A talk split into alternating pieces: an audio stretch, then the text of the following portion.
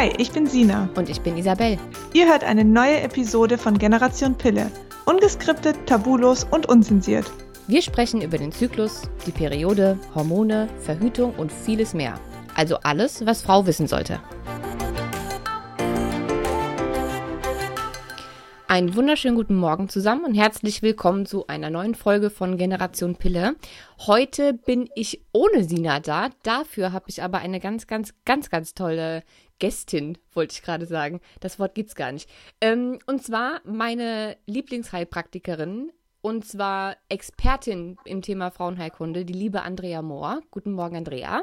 Guten Morgen, ihr alle da draußen. Die meisten von euch dürften sie wahrscheinlich schon kennen, weil Andrea für unseren Blog auch schon ganz viele tolle Beiträge geschrieben hat und wir auch schon in unserer Facebook-Gruppe live zusammen waren und Fragen beantwortet haben. Und ähm, Andrea ist so ein bisschen ähm, meine Mentorin, würde ich sagen, seitdem wir uns vor zwei Jahren kennengelernt haben. Und wir wollen heute über ein Thema sprechen, das sich mir die letzten Monate immer mehr oder zu dem Thema habe ich mich immer mehr geöffnet, und zwar äh, Psychosomatik. Also was die Psyche auch oder was die Psyche für Auswirkungen auf, auf unsere Gesundheit und gerade auf unsere weibliche Gesundheit haben kann. Und wer mich kennt und wer den Blog schon länger kennt, weiß, dass ich ähm, von dem ganzen psychischen Thema die letzten Jahre nicht, hm, was heißt nicht so viel gehalten habe, aber ich war so ein bisschen hm, skeptisch was das alles betrifft und habe mich die letzten Wochen tatsächlich sehr intensiv damit beschäftigt. Und dann kamen die Themen auch so auf mich zu. Und ich habe auch ganz viele E-Mails bekommen mit Frauen, die kein so gutes Verhältnis zu ihrem eigenen Körper haben und so eine mh, hm, ja negative Einstellung zur Weiblichkeit, zur Menstruation. Und ähm, ja, da hat mich einfach interessiert, was diese negativen Vibes, nenne ich jetzt mal, ähm, auch mit Beschwerden zu tun haben können oder ob sie auch Beschwerden auslösen können. Und deswegen, lange Einleitung, kurzer Sinn, ist Andrea heute da. Ja, darüber wollen wir sprechen. Ähm, ganz am Anfang natürlich, äh, ich unterrichte ja auch für Heilpraktiker und insbesondere das Fach äh, Psychiatrie. Erstmal zum Wort. Psychosomatik bedeutet eigentlich, ich habe ein psychisches Thema, was ich auf den Körper verlege und dann auch Beschwerden habe. Ähm, das heißt, ich kann auch was nachweisen. Manchmal verschwimmt das so. Also es gibt Patientinnen, die haben dann tatsächlich auch eine Beschwerde, tatsächlich irgendwie eine chronische Darmentzündung oder Endometriose. Da kommen wir überall noch drauf.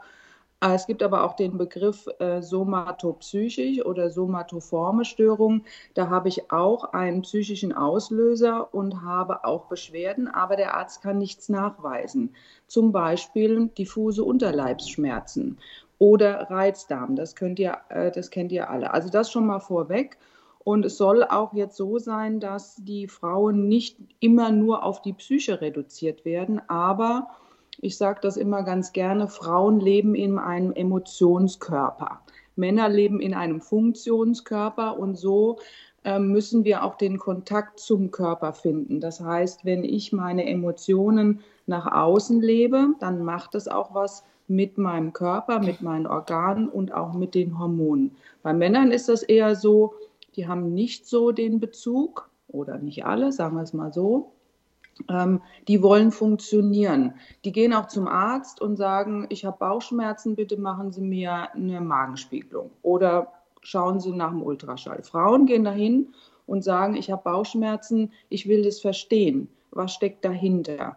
Und ähm, leider werden dann sehr viele Frauen in diese Schiene gesteckt. Auch das ist ja psychisch, jetzt kommt die schon wieder. Ähm, so ist es nicht, aber es gehört zum Verstehen dazu, dass die Psyche einen Einfluss drauf hat. Und in welcher Weise, das werden wir heute noch sehen. Und hast du das, hast du die Erfahrung, Entschuldigung, hast du die Erfahrung so tatsächlich auch in den letzten gefühlt 100 Jahren äh, in deiner Praxis gemacht? Dass da ja. die Psyche immer ein großer Einfluss ist bei so Frauenthemen? Ja, absolut, weil gerade die Frauenheilkunde durch den Bezug zu diesen Organen, also Gebärmutter, ich ähm, habe ein Organ, wo neues Leben wachsen kann, wo etwas wächst. Ich habe Eierstöcke, die ähm, entwickeln etwas, die setzen Energie frei, da gibt es einen Eisprung. Äh, die Periode, das ist was, was ja Männer nicht haben. Die Menstruation ist so stark an die Natur gekoppelt, so stark auch an den Mondzyklus. Äh, da können wir uns gar nicht verschließen, da können wir gar nicht sagen, ach, das ist äh, irgendwie mechanisch, sondern wir haben da diesen natürlichen Bezug und es sind schon einige Frauen, ähm, also bestimmt ein Drittel, die kommen und haben Beschwerden. Da spielt die Psyche einen großen eine große Rolle. Also gerade bei dem Thema Menstruationsbeschwerden. Ja, dann also bleiben wir doch, hm, dann bleiben hm? wir doch gerade bei dem Thema. Ja. Was ja. sind das denn für psychische ähm, Belastungen, äh, Störungen, wie auch immer man das nennen möchte, die typischerweise einen Einfluss auf meine Menstruation haben könnte?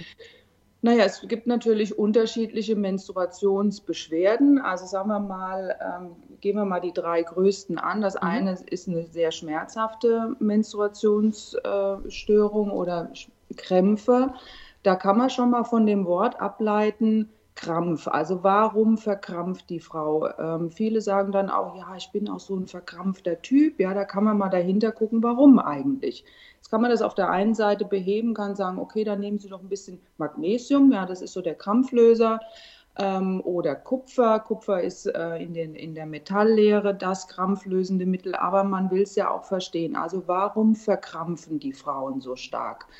Ähm, und da ist es häufig, wenn ich dann zurückgehe und frage, können Sie sich an die erste Menstruation erinnern, dass einige sagen, nö, ich kann mich gar nicht daran erinnern. Also da frage ich mich immer, warum nicht? Also es muss ja einen Hintergrund haben. Oder andere sagen dann, ach, das war ganz furchtbar, ich bin gar nicht richtig aufgeklärt worden. Ich war da irgendwie ähm, auf Klassenfahrt und es fing auf einmal an. Ich habe schon gedacht, ich sterbe. Also dass es da verschiedene ähm, Verlinkungen im Körper gibt oder in der Psyche mit diesem Thema Menstruation. Das heißt aber, je nachdem, wie ich meine erste ähm, Menstruation erlebt habe ja. und auch wie aufgeklärt ich war. Also ob ich mich vielleicht super erschrocken habe, weil mir vorher niemand gesagt hat, dass das jetzt ja. irgendwann demnächst passieren ja. kann oder was das ja. ist. Ich kann mir schon vorstellen, dass es für so ein junges Mädchen, ich glaube, ich war elf oder so, als ich sie gekriegt habe, ähm, hätte ich nicht gewusst, was das ist, ähm, dann hätte ich wahrscheinlich erstmal gedacht, ich sterbe, wenn auf einmal Blut aus mir rausläuft. Ähm, ja. Also es kann schon ähm, so eine Art traumatisches Erlebnis sein, wenn man da falsch rangeführt wurde. Und genau. das kann dann auch ja. noch nachwirken ja. bis ins Erwachsenenalter. Absolut. Also das ist ja bei der Psyche immer so, die äh, ganzen Erinnerungen wir verknüpfen mit Gefühlen, verknüpfen wir ja Geschehnisse oder umgekehrt. Geschehnisse verknüpfen wir mit Gefühlen. Deshalb ist auch die Aromatherapie eigentlich ganz gut, weil die das Riechen können wir nicht beeinflussen. Aber wir können genau sagen, wenn ich vielen sage, dann nehmen Sie doch mal ein Lavendelbad, um Gottes Willen, das, so roch das immer bei meiner Oma.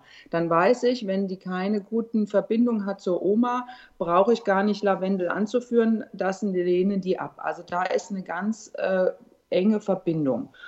Ähm, wir gehen jetzt mal davon ab, dass natürlich Menstruationsstörungen auch die Ursache haben können in Vergewaltigungen oder Übergriffe. Das wollen wir heute nicht besprechen. Es geht ja eher um uns, äh, die, mit denen wir alle ein bisschen ein Problem haben. Also eine falsche Aufklärung, ein äh, Erschrockensein, ein zu frühe Menstruation. Ich meine, überleg dir mal mit elf, ja, also da soll eine Frau dann auch fruchtbar sein mit der ersten Menstruation. Hm. Das ist eigentlich viel zu früh in unserer Gesellschaft. Ja, wir brauchen eine bestimmte Reifung. Die Eierstöcke brauchen eine bestimmte Reifung.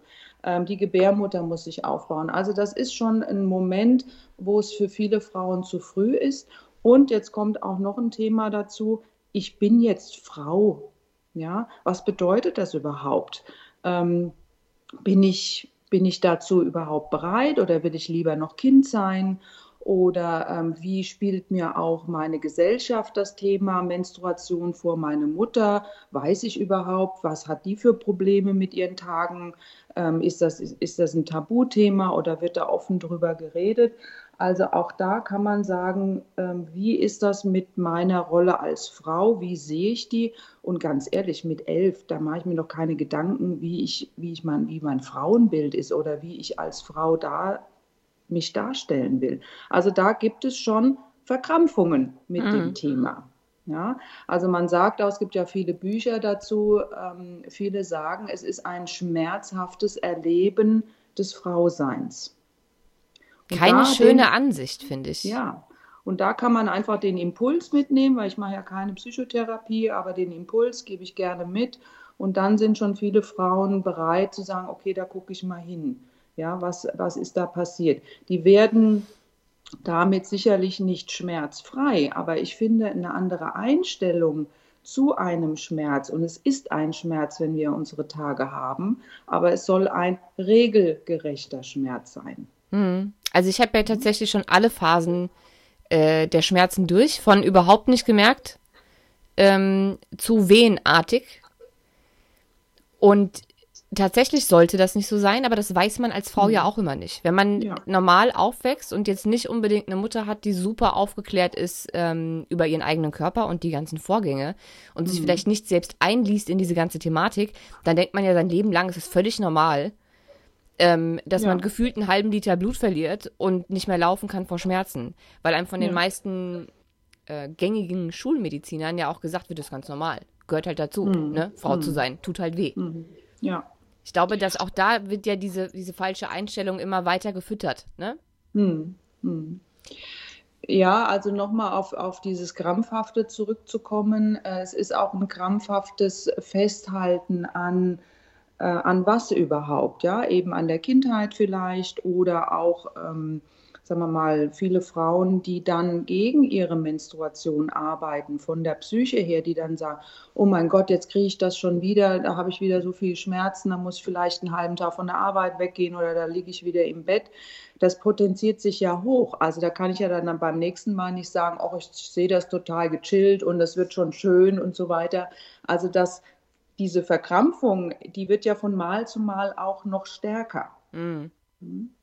Ja, Klar. Und da hilft, da hilft sicherlich äh, zu gucken, auch die Zuwendung. Ähm, sagen ja, kennt ihr alle, Wärme tut gut, wenn ich mich dann ausruhe, ein bisschen hinlege, einen schönen Tee mache, ähm, dann wird es schon besser. Das heißt, der Körper will diese Zuwendung und man muss sich das auch mal vorstellen, was da passiert.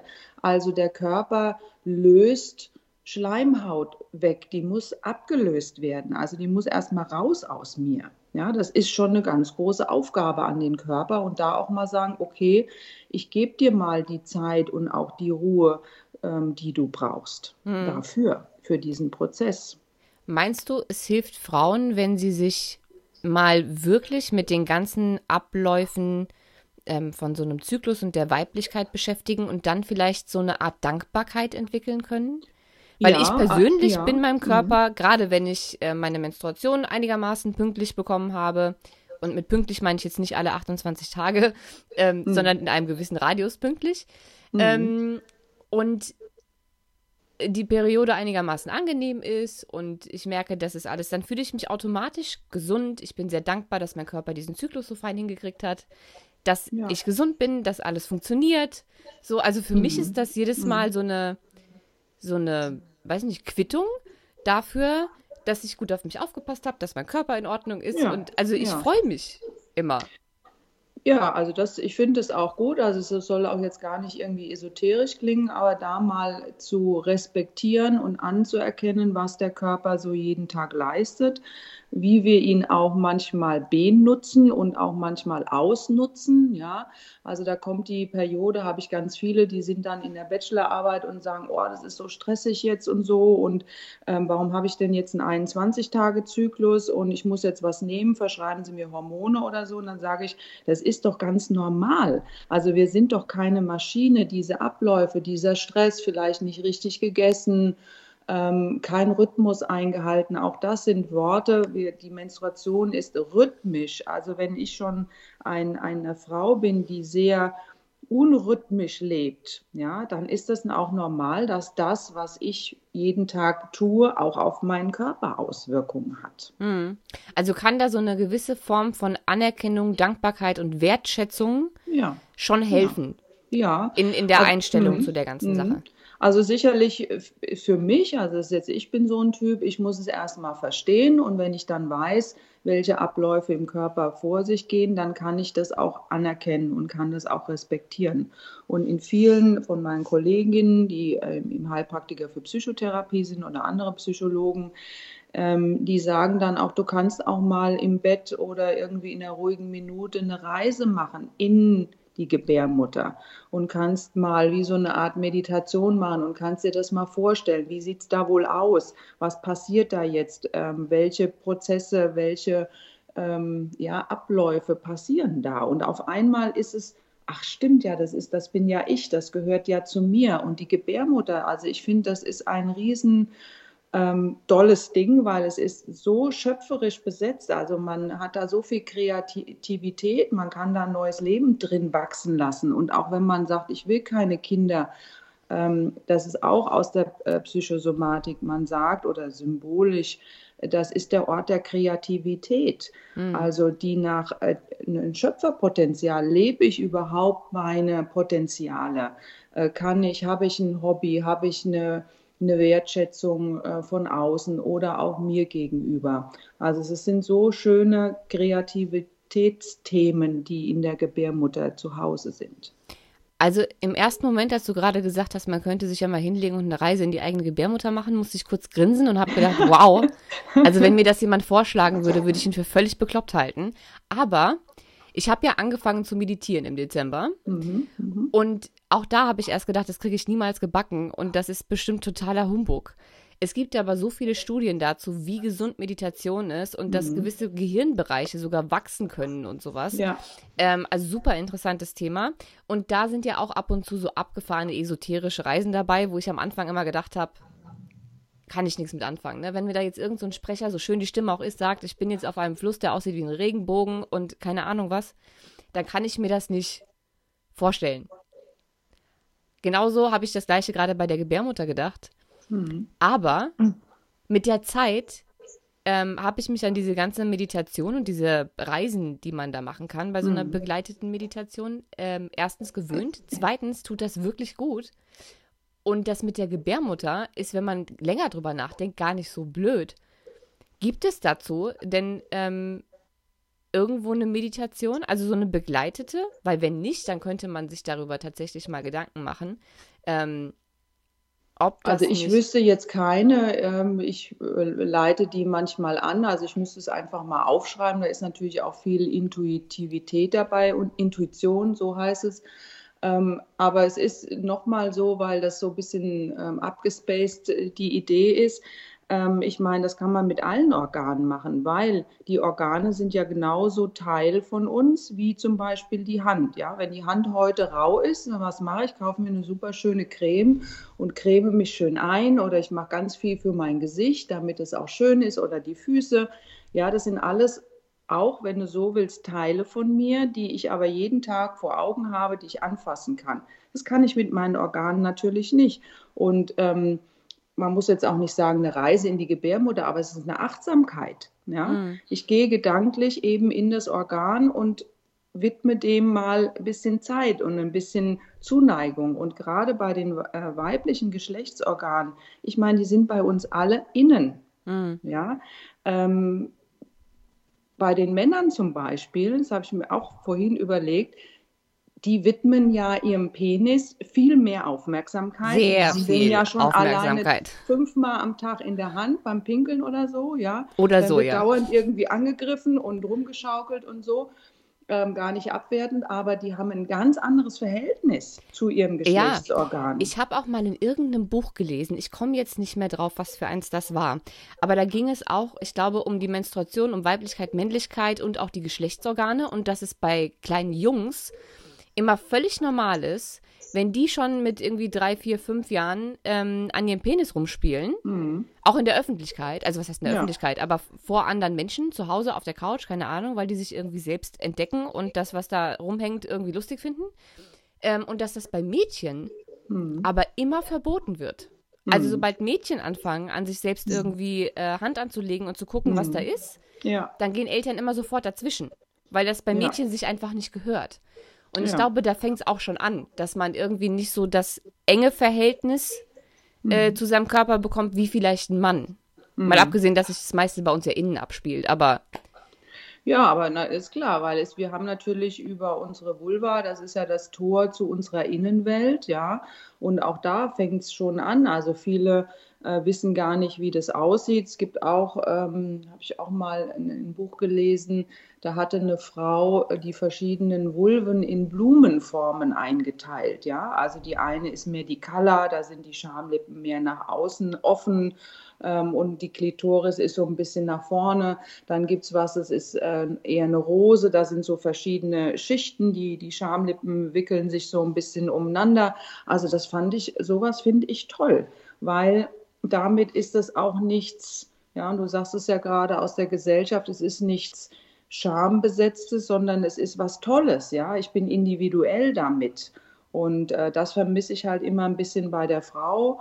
Ähm, ich bin froh, die jungen Frauen von heute entdecken sich mehr als, sagen wir mal, noch meine Generation. Da war das noch ein bisschen ähm, stärker, ja, dreckig oder unrein. Ne? Weißt du ja, früher durften die Frauen, wenn sie ihre Menstruation hatten, nicht kochen oder was weiß ich, was es da für Mythen gibt. Und letztendlich, auch wenn wir heute sagen, ist ja Quatsch, es ist aber unsere Geschichte. Ja, ja und es ist auch heute noch nicht ganz weg. Ja.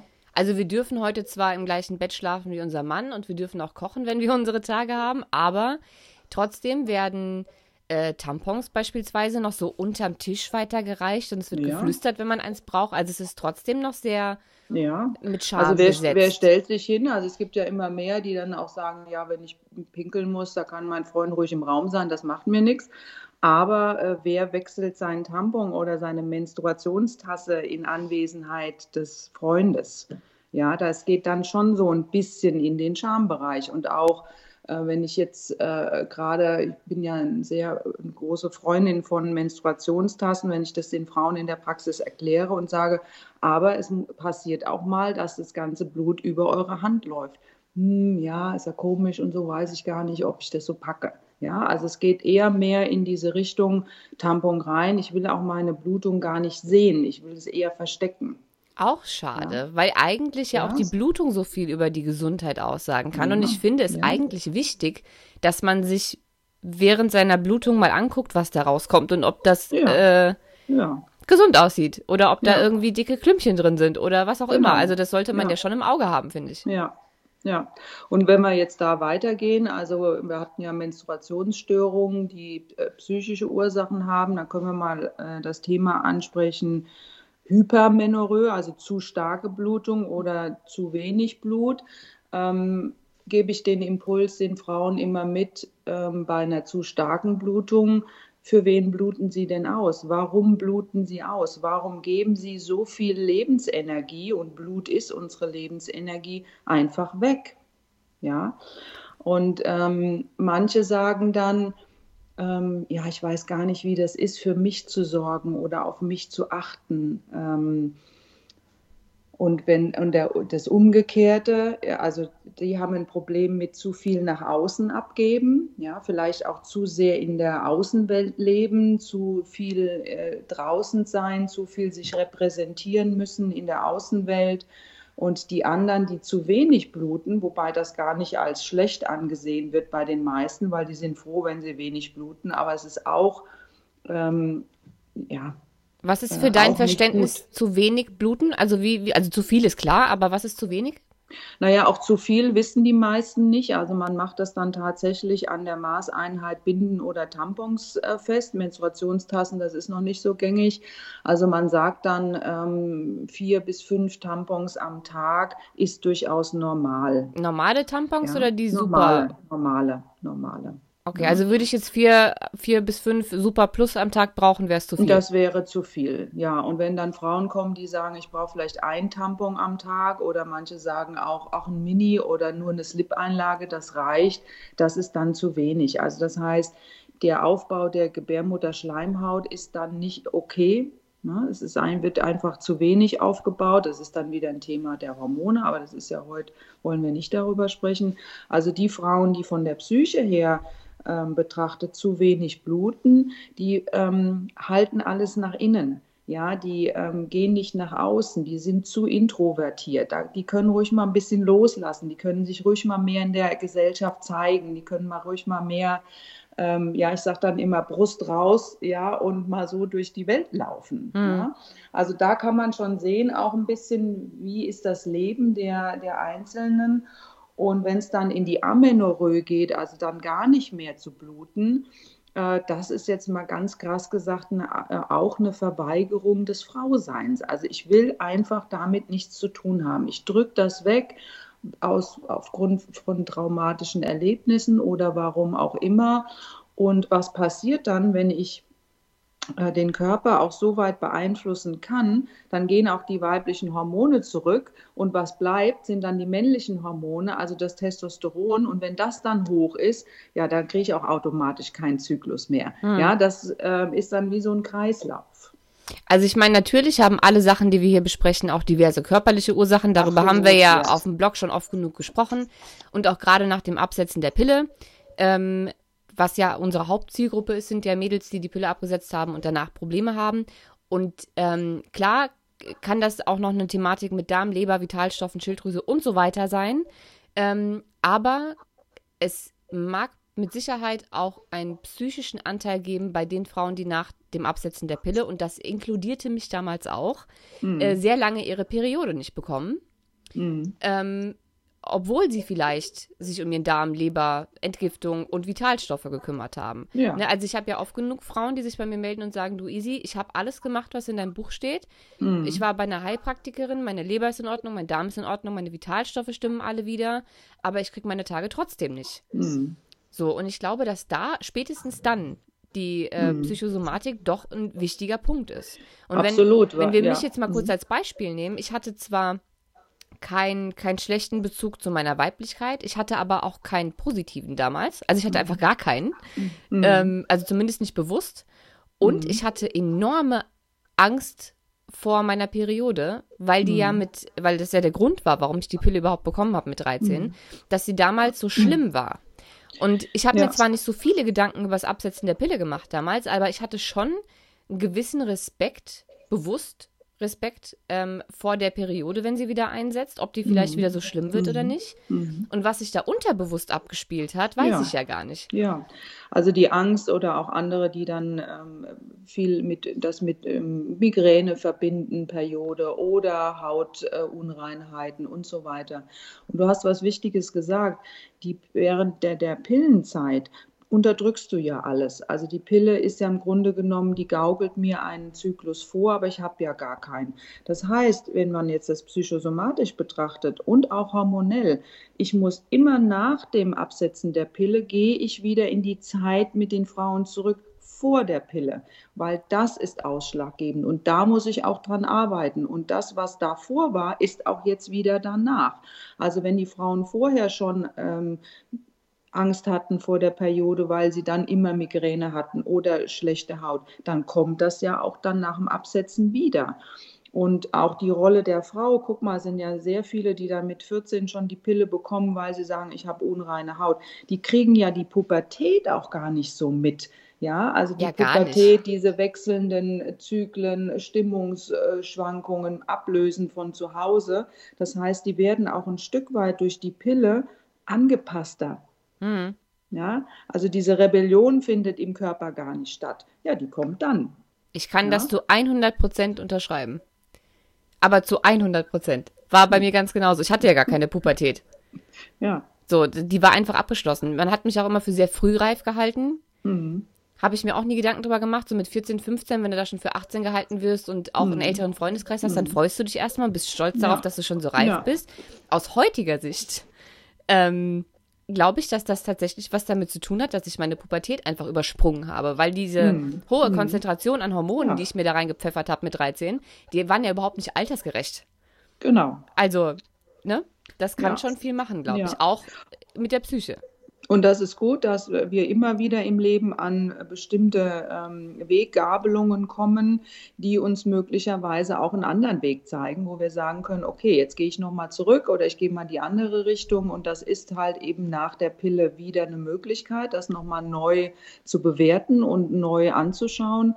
Das ist dann auch bei vielen in der Schwangerschaft. Also du siehst oder in den Wechseljahren, du siehst immer, wenn der Körper auch besonderes hormonelles Chaos hat, dass dann auch die Möglichkeit besteht, ähm, in die Psyche reinzugucken, weil die Hormone sehr eng natürlich damit verbunden sind. Die Hormone ähm, schützen uns teilweise auch vor Angriffen von außen in der fruchtbaren Zeit, weil man dann sagt, oh, die Frau, die muss jetzt aufs Kinderkriegen konzentrieren. Der Körper ist eben noch so in der Evolution behaftet. Und damit ähm, ziehen gerade Progesteron einen Schutzwall hoch, ähm, der uns ein bisschen, naja, mal versöhnlicher macht mit den Dingen, die da draußen so vorgehen. Habe ich jetzt ein Ungleichgewicht oder auch in den Wechseljahren und der Spiegel fällt, dann sagen viele Frauen, oh, ich bin so reizbar und alles irgendwie, brauche mich nur eine anzupieksen, ja, dann bin ich schon auf 180. Das hat auch mit den Hormonen zu tun. Aber das ist nicht schlimm.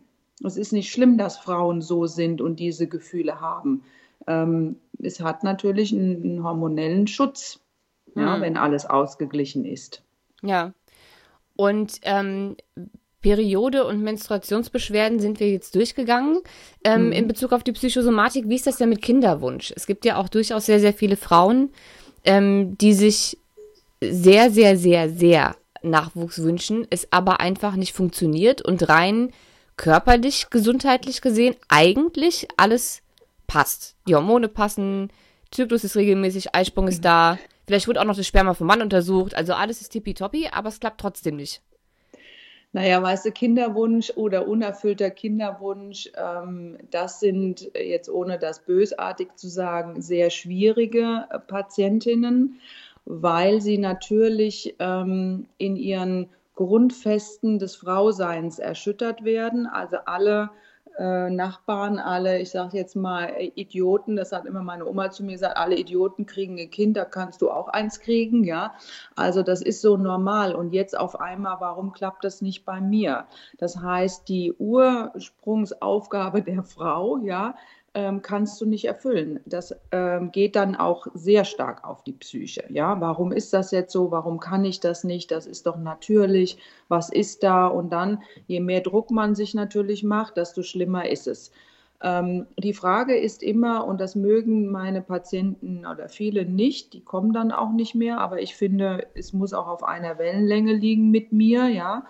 Ähm, so die Chemie muss stimmen, wo ich dann sage, überlegen Sie sich doch mal in einer ganz ruhigen Minute, warum Sie eigentlich Kinder haben wollen. Ja, aber das gehört doch dazu und jetzt habe ich einen Mann und wir wollen ein Haus bauen, ne? wie dieses hier ist mein Mann, mein Haus, mein Boot, meine Kinder. Ähm, und manche kommen dann auf den Punkt, dass sie sagen, ach, ich, das, das gehört einfach dazu, aber irgendwie, ich bin noch gar nicht so bereit. Ja? Mhm. Oder ich möchte jetzt doch lieber meinem Beruf nachgehen. Oder ich möchte jetzt doch lieber noch mal drei Jahre durch die Häuser ziehen. Ja? Und ähm, das ist, glaube ich, die wichtigste Frage, die man sich im Kinderwunsch stellt, ist, warum möchte ich ein Kind? Und die wenigsten leider sagen dann, weil ich einem neuen Menschen das Leben schenken möchte und weil ich das, weil ich es begleiten möchte, dass es aufwächst. Oftmals ist es so, dass Frauen dann, so sa dann sagen, ja, aber mein Mann ist so wenig da, da habe ich dann jemanden oder ähm, alle Freundinnen haben schon ein Kind, äh, ich möchte dann auch eins, ich bin dann nicht so alleine, dann habe ich eben ähm, eine Aufgabe. Also es hört sich alles sehr böse an, ja, aber die Themen stecken dahinter. Wow. Oft. Also tatsächlich habe ich sowas noch nie gehört. Hm. Das, ich das, höre das öfter dann, das, ja. Das mhm. erschreckt mich sehr.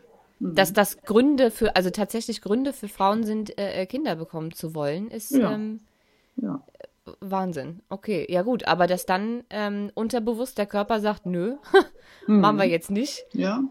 Ist wahrscheinlich ja, das, auch eine gute Entscheidung. Ja, und das, das ist dann halt, äh, der Körper ist dann in einer sehr starken Stresssituation, also auch Psyche macht Stress und dann ähm, hat er dafür eben keinen Platz. Und manchmal, das ist genau wie du das sagst, ich mache das jetzt öffentlich, muss ich sagen, es ist ja auch ganz gut so, damit die Frau erstmal genau ähm, sich ausleben kann, sich finden kann, bevor sie dann einem neuen Leben ähm, ja, schenkt, ein neues Leben schenkt.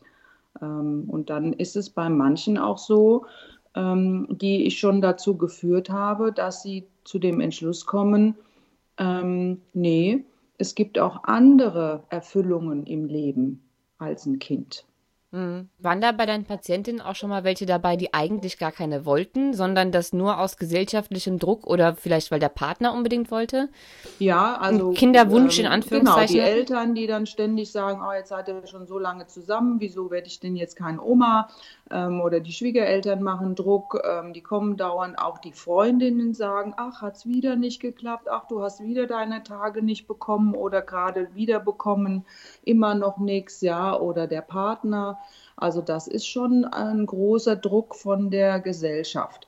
Ich habe auch Patientinnen gehabt, die gesagt hat, ich fühle mich so unwohl in meinem Job. Jetzt ein Kind, da wäre ich alles los. Ja? Also wow. Wow. Also das sind jetzt Einzelbeispiele, aber nur um jetzt mal den Zuhörerinnen äh, da auch zu zeigen, was dahinter steckt. Aber in den meisten Fällen ist es sicherlich auch ein körperliches Thema. Ne? Ja. Gut, also dann haben wir jetzt äh, alle möglichen Formen der Menstruation durch, Kinderwunsch. Ähm, ja, vielleicht machen wir mal ähm, was zum Thema Endometriose und Zysten. Das wäre jetzt genau das so, gewesen, was ich sagen wollte. Das sind nochmal so zwei, äh, zwei schöne Themen. Also Endometriose, ähm, erstmal habe ich da auch ein Beispiel von einer Patientin von mir. Äh, Kannst du ganz kurz nochmal ja? in, in zwei Sätzen sagen, ja? was Endometriose ist für die paar, die jetzt nicht wissen, was das für eine Art Erkrankung ist? Ja, klar. Also Endometrium, das ist die Gebärmutterschleimhaut und diese Schleimhaut ist überall anders im Körper ähm, zusätzlich, äh, ja, also man sagt, es sind versprengte Gebärmutterschleimhautfetzen irgendwo anders im Körper. Ne? Mhm. Hat vielfältige Ursachen. Ähm, jetzt gehen wir mal nur heute den ähm, psychosomatischen an. Ähm, erstmal noch zu diesem Fallbeispiel. Also es kam auch eine Patientin, eine sehr junge noch, glaube ich 21 oder so, auch nicht die Pille genommen mit, ich habe Unterleibsschmerzen. Während der Periode sehr stark und aber sonst auch. Ne? Also ähm, auch während des Geschlechtsverkehrs, beim Wasserlassen und so weiter. Ähm, und die Schulmedizin hat dann gesagt, Pille, Pille, Pille. Ja, das kennt man ja. Und es war dann so, dass ähm, ich gesagt habe, naja, man müsste auch mal das Thema Endometriose betrachten. Jetzt ist aber das Dumme daran, dass das nur bestätigt werden kann durch eine Bauchspiegelung.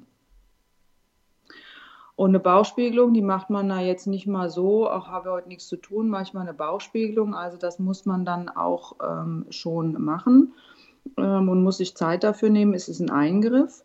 Und sie hat es aber dann gemacht und es waren Endometrioseherde im Bauchraum, also auf der Blase, im Darm, also schon ähm, ziemlich viel, aber in einem sehr niedrigen Ausmaß. Also es gibt verschiedene Grade der Endometriose und sie hatte, sagen wir mal, von 1 bis 4 hatte sie nur 1. Man hat dann alles weggemacht und abgetragen und zugemacht und ähm, ein halbes Jahr später hatte sie die gleichen Schmerzen wieder.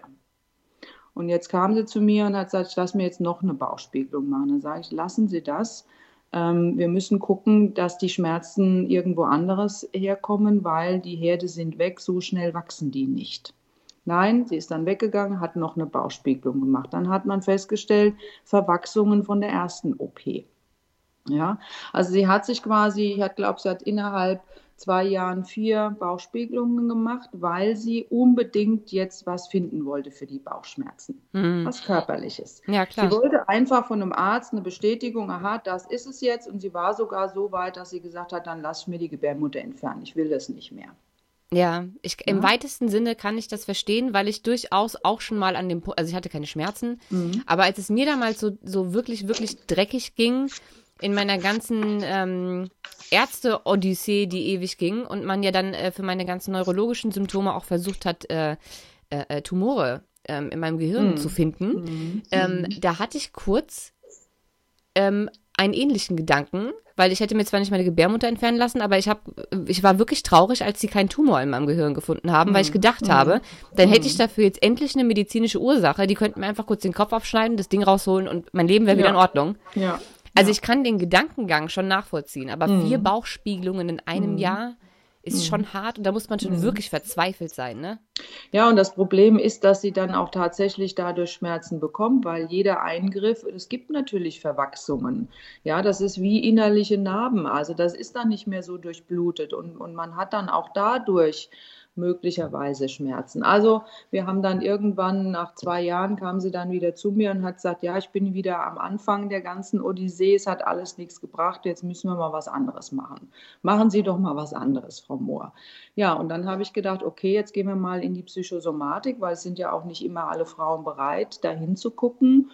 Und ähm, dann war das tatsächlich so, dass ihre ähm, Eltern sich getrennt haben in der Pubertät und dass sie da im Grunde genommen äh, zu ihrem Vater sollte und auch gegangen ist, der aber überhaupt kein sie gar nicht als Frau gesehen hat, sondern vielmehr immer, ja, du musst jetzt Leistung bringen und du musst das Studium machen und dann machst du noch deine Masterarbeit und was, du willst nur eine Ausbildung machen, das kommt überhaupt nicht in Frage. Also der Vater hat sie sehr in den Leistungs, auf die Leistungsschiene gebracht und sie hat dann auch im Grunde genommen einen sehr männlichen Beruf ergriffen. Ja, sie ist dann ähm, Bauingenieurin geworden, wo sie auch viel mit Männern zu tun hat, wo sie sich immer durchboxen äh, konnte oder musste ähm, und hat ihre Weiblichkeit gar nicht leben können. Mhm. Und ähm, hat auch, wie gesagt, die weibliche Seite durch ihre Mutter, die war eben auch nicht so gut besetzt, sondern es war auch mal viel Streit. Die Mutter hat ein Alkoholproblem. Also sie hatte im Grunde genommen nur die männliche Seite kennengelernt und gar nicht das typische weibliche, mütterliche. Und man sagt da klassisch bei der Endometriose, das ist Frau sein am falschen Platz. Weil wir wollen Frau sein in der Gebärmutter. Und wenn diese Gebärmutterschleimhaut woanders ist in, ihrem, in unserem Körper, dann gehört die da nicht hin, dann ist die am falschen Platz. Und dann haben wir an dieser Thematik gearbeitet, also Frau sein wo kann sie ihr Frau sein leben, außer in ihrem Job, den wollte sie natürlich nicht aufgeben. Und es war sehr lustig. Wir haben dann nach einem äh, Ausgleich gesucht und Meditation. Das wollte sie alles nicht. Und da habe ich gesagt, wissen Sie was, machen Sie doch mal einen Bauchtanz. Mhm. Gehen Sie doch mal zum Bauchtanz. Und sie war auch eher ein sehr ju ju jungenhafter Typ. Ähm, und dann hat sie gesagt, ja, ich bin noch so schlank und da sind doch eher die Fülligen. Und dann sagt, gehen Sie trotzdem hin. Ja? Und es, äh, ich weiß noch, am Anfang hat sie dann gesagt, ja, die, die, da muss man dann diese Klamotten anziehen und überall Glöckchen und Glitzer und so. Das war eben gar nicht so meine Welt. Und mit der Zeit fand sie das auf einmal ganz toll. Ja, da kann ich mich nach außen präsentieren, ich kann meine Brüste in, in Szene setzen, ich kann meine Hüften doch betonen.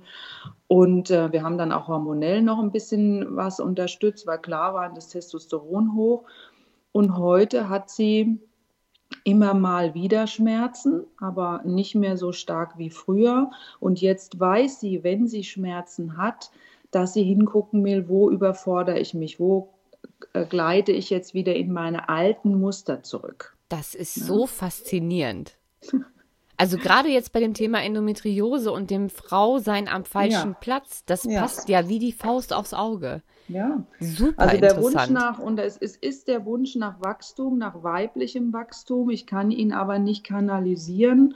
Und ähm, wenn du den Kanal findest, und ich muss dir auch sagen, wenn du dich aufschneiden lässt, wenn ich mich aufschneiden lasse, alle Frauen haben irgendwo etwas Endometriose, weil allein durch das rückfließende Blut unter der Menstruation, wir haben eine Lücke zwischen Eileiter und Eierstock, wo ja auch das Ei springen muss, plumpst immer ein bisschen Blut in die freie Bauchhöhle und es wird nicht immer sofort von unserem Immunsystem weggefressen, gerade wenn das Immunsystem mit anderen Dingen zu tun hat.